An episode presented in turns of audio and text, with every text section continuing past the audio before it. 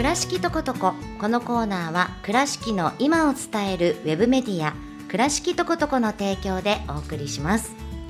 さあ第4週目のこの時間は倉敷とことこのコーナーです。倉敷とことこのラジオ版倉とこで取り上げたたくさんの情報の中からピックアップしてお送りします。今日のナビゲーターは倉とこのトイさんです。こんにちは。こんにちは。よろしくお願いしますはいやっとトイさん登場ですね半年ぶりぐらい。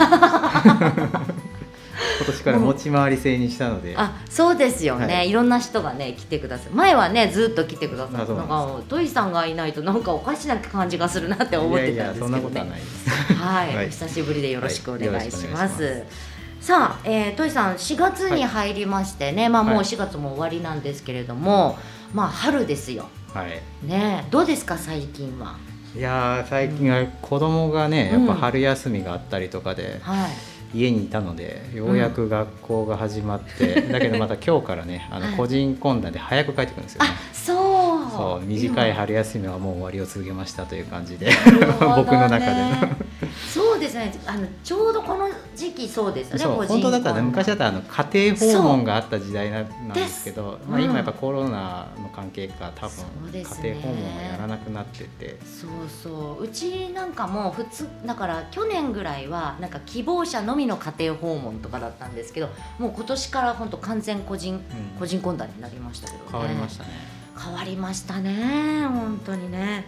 まあそんなこんなでね新しい、まあ、新学期なんかもスタートしましてね、はい。い、ろいろとあの変わってくることっていうのもあるかと思うんですけれども全然関係ないお話ですが今日はな、どんな話ですか、はい。まあ、ちょうどあれなんでね、あの1年前ぐらいから、うん。えっと粛々とですね倉敷の建物シリーズというものすごくマニアックな記事を、うん。えー書き始めていて、まあ、今、えっと4つぐらい、はい。あの一つ一つ紹介していくというのをやっていてですね、はい。まあ控えめに言ってもものすごくマニアックなんですけど、はいはい。まあ、これなかなか面白くてですね、うん。まあ、やっぱりあの倉敷といえばやっぱはい美観地区がやっぱ一番有名で,、はい。で美観地区というと江戸時代の蔵屋敷、まあ、要するにあの木造の古い建物みたいなものがあの一般的に連想される要するにまあうん古い建物が多いというふうに思う方が多いと思うんですけど、うんまあ、その近くとかでもその昭和あの平あの戦後の、まあ、昭和40年とかあの、まあ、ここ560年ぐらいで建てられたうんいわゆる近代の建築というのもたくさんあって。で、まあ、やっぱできた当初は新しかったかもしれないですけど、うん今から見るともうへ昭和っていうのももう結構遠い昔というか、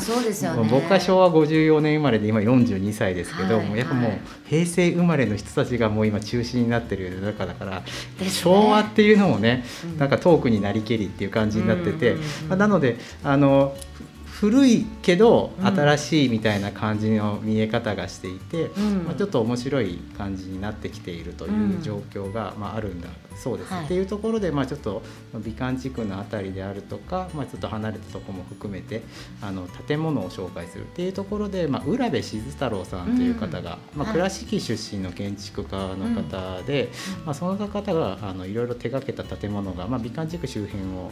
あの中心にたくさんあるんですね。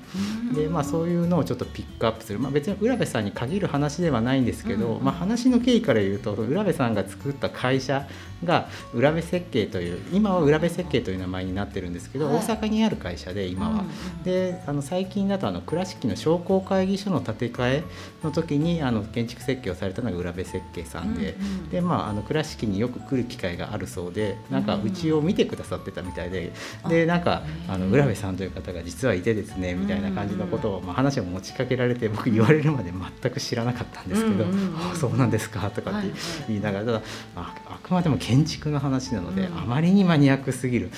うん。いくらマニアックな記事が多い倉とこといえどもちょっとさすがに。さすがにややりすぎでしょうみたいなことを思っていて、まあ、なのでライターさんにお願いするにもうん。お願いができないと、そういう方面の人いないんで、うんそれでトイさんが。さあそう僕がやるしかないみたいな。まずはやってみようかみたいな感じでうん始めたんですけど、はいでまあ、最初は交互館をやって、うんえー、とその後に倉敷国際ホテルをやり、で、えー、公民館倉敷公民館やり市役所をやりという感じでやってきてるんですけど、まあ、これがまあなかなか面白いんですよ、歴史探訪的というか、そのなんか社会科見学的な感じになってきて、まあ、例えばその記事で最近公開したやつがあの倉敷公民館とまあ市役所なんですけど、まあ、普通に考えて何気なく行くとこですよね。倉敷公民館ってあの美観地区のど真ん中の、割と最近あのオープンした新小島館という昔の中国銀行の建物のなあの道挟んで反対側にあるんですけど、あそこでも普通に公民館なのであの一般の人もただの会議室として利用するとか、まあ、観光地のど真ん中にある公民館なんであのお手洗いで利用するみたいなことが、まあ、現実多いと思うんですけど、細かいとこ見るとね公民館のにめちゃめちゃ豪華とか いうようなところって結構大きいですよね公民館にしては。大きいですよね。すごいなと思って。これ公民館って思いましたもん。うん、うん、そう。まあでも倉敷の人であれば割とまあ当たり前に多分見ていただろうし、うん、あんまりその意識はしないけどでもやっぱ細かいそのなんかこの何？手すりとか。もうこの地でマニアックでしょ、はい、手すりなんか普通見ないじゃないですか。でもなんか手すりとかもなんか真鍮とかなんか見たらできてたりとか、えー、でこの石石、まあ、僕も専門用語わかんないですけど、うんうん、石みたいなところもこうなんかこう綺麗にこう丸い感じで切り出されたりとかしてて。で、まあ、その辺なんてもうできた当時から全く変わっていないそうで、まあ、そういうとこなんか見ても細かいところ見たらあなんか無無駄にと言ったら怒られるかもしれないけど豪華というか。うん。うん、なんかすごくこだわって作られているんだなドアとかね扉とかも木の扉とか、うん、その格子みたいなところもその美観地区の街からすぐ見える要するに1階のところのはいわゆる倉敷格子とかって言われてるあの木の縦になってる網目みたいな感じのやつになってるし。で2階とか上の方になるとそういうのはついてないけどただ逆にあんまり出っ張った感じじゃなくてちょっとこうへこんだような窓の見せ方になってたりとかして、なってる、うん。まあ言われないと絶対気づかない、ですよね。言われないと絶対に気づかないんだけどああなるほど言われてみると。ああなんかすごい気がするみたいな、まあ、倉敷のね人なんかそう見慣れてるかもしれないですけど私ねやっぱり福山なんで、最初見た時すごいなと思ったんですよ。これ公民館みたいな、まあ、普通公民館でね、うん、あんな大きいので多分そうないし。ないですよね、うん、でしかもまあ一般的にはその観光地のど真ん中にある公民館なので、うん。うん、普通は大体そのもう集会所みたいな感じのものが多いからあんなところにあるというのも、まあ、多分珍しいしというところ。しかも公民館に結構ホールがあるっていうのもびっくりですよね。ホールすごい300人ぐらいの。すごいですよね。そうそうなんです福江がライブすりゃいいのにみたいな。本当だよ本当。頑張ってみよう。ねえこれはすごいなと思いました。最初記事だけ見せていただいたんですけど。であの私は思ったのが市役所最初に倉敷の市役所見た時にびっくりしたんですよ。ああですよね。うん。何ですかこれは？みたいな。大抵ねもうテンプレ的なやり取りとしてやっぱあの市役所の建物を見てあれを市役所と思わないけどあのバカでかい塔を見ると何だろうと気になるから、うん、あれは何なんだっていうふうに聞かれて、うん、市役所だと言ったら、ええー、って驚かれるというなやっぱり倉敷市民あるあるのこの、うんいやでも倉敷の人なんかはそのもうあれは市役所ってもうずっと馴染みがあるんですよねあの建物。まあ。僕も今回この記事を書いた時にできたのが1980年だということを知って僕1979年生まれなのでまあ自分が生まれた翌年にできてるわけなのでまあもう生まれた時からまあもうその市役所だしまあその前がその今の倉敷市立美術館あの図書館の隣にあるまた建物なんですけどそこがまあまあその前の市役所だったらしいですけどその時代はだから知らないんですよね。なるほど。でまあ僕今42歳なんでまあ42歳僕よりも若い人たちは少なくとももうあの市役所しか知らないはずだしまあもうね10歳ぐらい上の人たちにしても多分まあこれが普通ぐらいな感覚なのかなと思うと多分倉敷市の大多数の人たちは、まあ、やっぱあれが市役所。そうですよね。なんかもうシンボル的なものになってますよね。そうですね、まあ、やっぱそういうところをそのやっぱ当初から、まあ、できた当初はやっぱりあんまま評判良くなかった。そうなんですね。そうでまあ無駄に豪華 みたいな感じとかうん、あのやっぱ市役所ってこんなのいるのみたいなととかっていうのはやっぱ無駄が多い贅沢だっていう感じで、あまり評判、まあ、良くなかったらしいですけど、やっぱりそれもやっぱり40年ぐらいの時を経てくると、まあ、やっぱそのシンボル、まあ、ランドマーク的な見られ方をして、まあ、あの見方が変わってきている、まあ、僕なんかも、まあ、皆さんもやっぱシンボルだとかランドマークみたいな感じで、あの言われる方は結構多くて、まあ、僕も別にあれがあるから何というのはないですけど、まあでもやっぱりそのなんか象徴的な感覚は持つというか。うん。やっぱそれは新築の時だとそれを思えと言ってもなかなか難しいけどやっぱ40年時が経ってくることによってやっぱそういうなんか歴史的な重みみたいなのが出てきて、あのそういうふうに感じる人がまあ増えてきたのかなみたいなことは思ったりします。でもなんかあの市役所でその倉敷市役所ならではのものっていうのもあるんですよねなんかそうですね。その市民ホールという、うん。まあ、すごく広いお部屋というか、はいはあのまあ、1階にあるのであの多分市民の方でも行こう入り口まで行こうと思えば行けるというか、はい僕もまああそこそれ空間だよなぐらいに思ってましたけど、うんうん。行ったことはなかったんですけどね、うん。というところがあって、まあ、あの市民向けの話で言うとあの期日前投票とかはい。で市役所行った時うん。に行く部屋の1個先の奥にあるのが市民ホールで。なのでん別に普通に行けるんですけどでもついたてみたいな感じで隠されてるのであ。のスッと入ることはできないんですよ。普。通には行けないすぐには入れない。一応門みたいなのもあって、なので入る勝手に入ることはできないんですけど、うん。まああの覗くことぐらいはできる、どういう時に使われるんですか？えっと、もうほぼ儀式的なところ。もうほぼその、まあ、一応なんか内部的には規定みたいなものがあるそうなんですけど、うんうんまあ、あの具体的には明かされていなくって、まあ、多分例えばその市長がうん。あの出席するようなあの式典、うん。まあ、実際その市民ホールの中にはその倉敷市の名誉市民と呼ばれる方々の肖像画がこうわーっと並んであって、入ったんで。すかあ入りましたうん。入りましたけどうん。なので多分その名誉市民になるような表彰っていうのはきっとあると思うんですけどそういう時は多分間違いなく使われるんだろうなと。でも多分そんなのって何いやいや何が十年に表彰される時。1回かぐらいしかないような多分。ほぼ使われていない最終的にトイさんの銅像が並ぶ。いやいや気持ち悪い。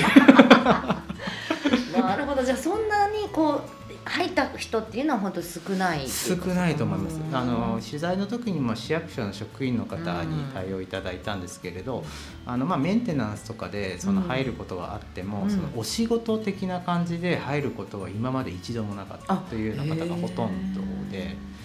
いや役所の人もじゃあそんなに足をあそうです踏み入れない。ねあの施設管理とかやってるうん。総務系の部門の方はその施設管理の絡みで入ることはあるんですけど、その本当に行事として使われることで入ることはほぼないというか。っていう感じで言われていて、うんまあ、なのでもう本当にもうあの床もう分かりやすく豪華です。床が大理石だしでそのなんかシャンデリアみたいなのがあるんですけど、うん。それがあの死の花の藤の花を模したようなシャンデリアみたいなのになっててで、まあ、まあ天井もすごいぶわー高い感じになってるしでその横にはその歴代名誉市民の肖像が。なるほどというかね感じでもう分かりやすく豪華っていう感じなんですけどでもそのもうきらびやかっていう感じではないんですよね。上品な感じの。上品な感じの。うん。あの周りがあのレンガっぽいあの建物だと思うんですけど、うん。まあ、そういうあたりもあったりとかして、まあ、うん基本的には赤と灰色石の灰色っていう感じの色合いなのでものすごくこのキンキラキンみたいな感じではないんですけどただまあ、うんあの質の高い豪華さみたいなのを感じますよね。うんなのでまあその式典みたいな時とかしか使われないという理由は納得しますよね。ただ逆に言うと、まあ、ほぼ使われることがないのでああのまあ無駄といえば無駄。もったいないですね。もったいない。ね。ほほぼだから会議とかでは使えないそう。なので、そんだけ豪華だったらね、うんそうなんです、うんなのでやっぱその空間は普段ほぼ使われるし遊ばせてるということになるので、うんまあ、考えようによっては無駄であるという議論も当然あると思うので,、まあ、おそらくその市があ市役所が建て替えとか将来になった時に同じものがもう一度作れるかって多分もう無理でしょうねと。うん今はやっぱりその結構効率の良さとか、うん、そのココスパの良さじゃないですけど経済性とかが重視される世の中なので、まあ、当時も別にそうじゃなかったというわけではないでしょうけどでもやっぱり今はそういう目がより強くなってると思うので市民ホールのような、まあ、言ってしまえば無駄なものは、おそらくもう今では作れないでしょうねっていうようなことは貴重なものになりますねこれから。そうですね多分、ね。ですよね。まあその多分その建てられた当時が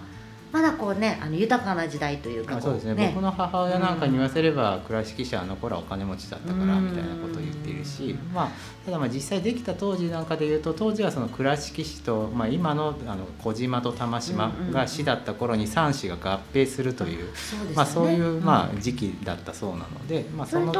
きっかけでできた感じなんですよね。そうらしいですね。ねうんうん、なのでまあそういうところで、まあ、やっぱりその三子の統合の象徴みたいな、まあ多分おそらくそういうような、あの願いというか意味合いもおそらく設計者なり当時関わった人たちがまあ込められた上で出来上がったものなのかなみたいなふうに想像はしましたよね。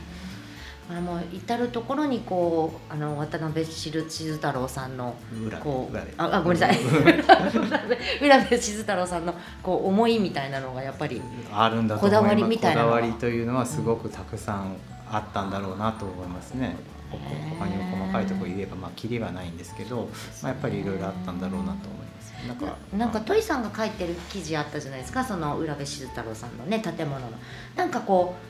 うパーッとこう見たらこうなんとなくあこれなるほど浦部さんなるほど浦部さんって感じしますね。あそうですね。特徴がすごい出てる感じですよね。ね。浦部さんの建物って、うん、まあ僕もちょっと専門家ではないですけど、うん、大きく分けると二二二個のパターンに分かれていて、うん、その国際ホテルとか公民館みたいなやつは要するにあの白壁っぽい、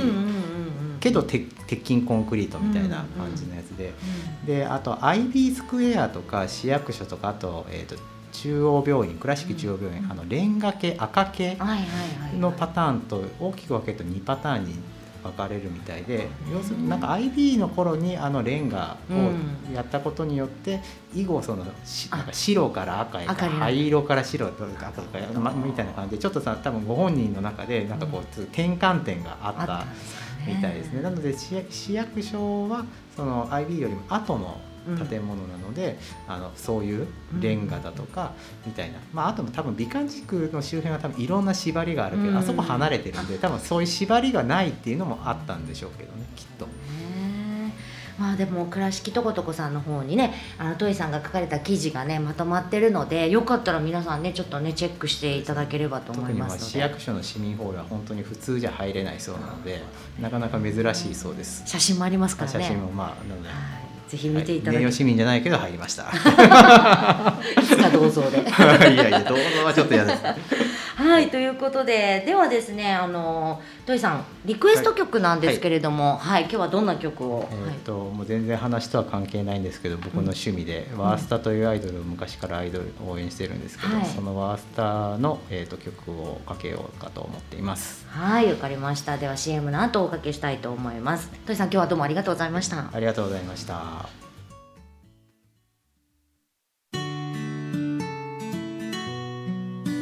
倉敷とことここのコーナーは倉敷の今を伝えるウェブメディア倉敷とことこの提供でお送りしました。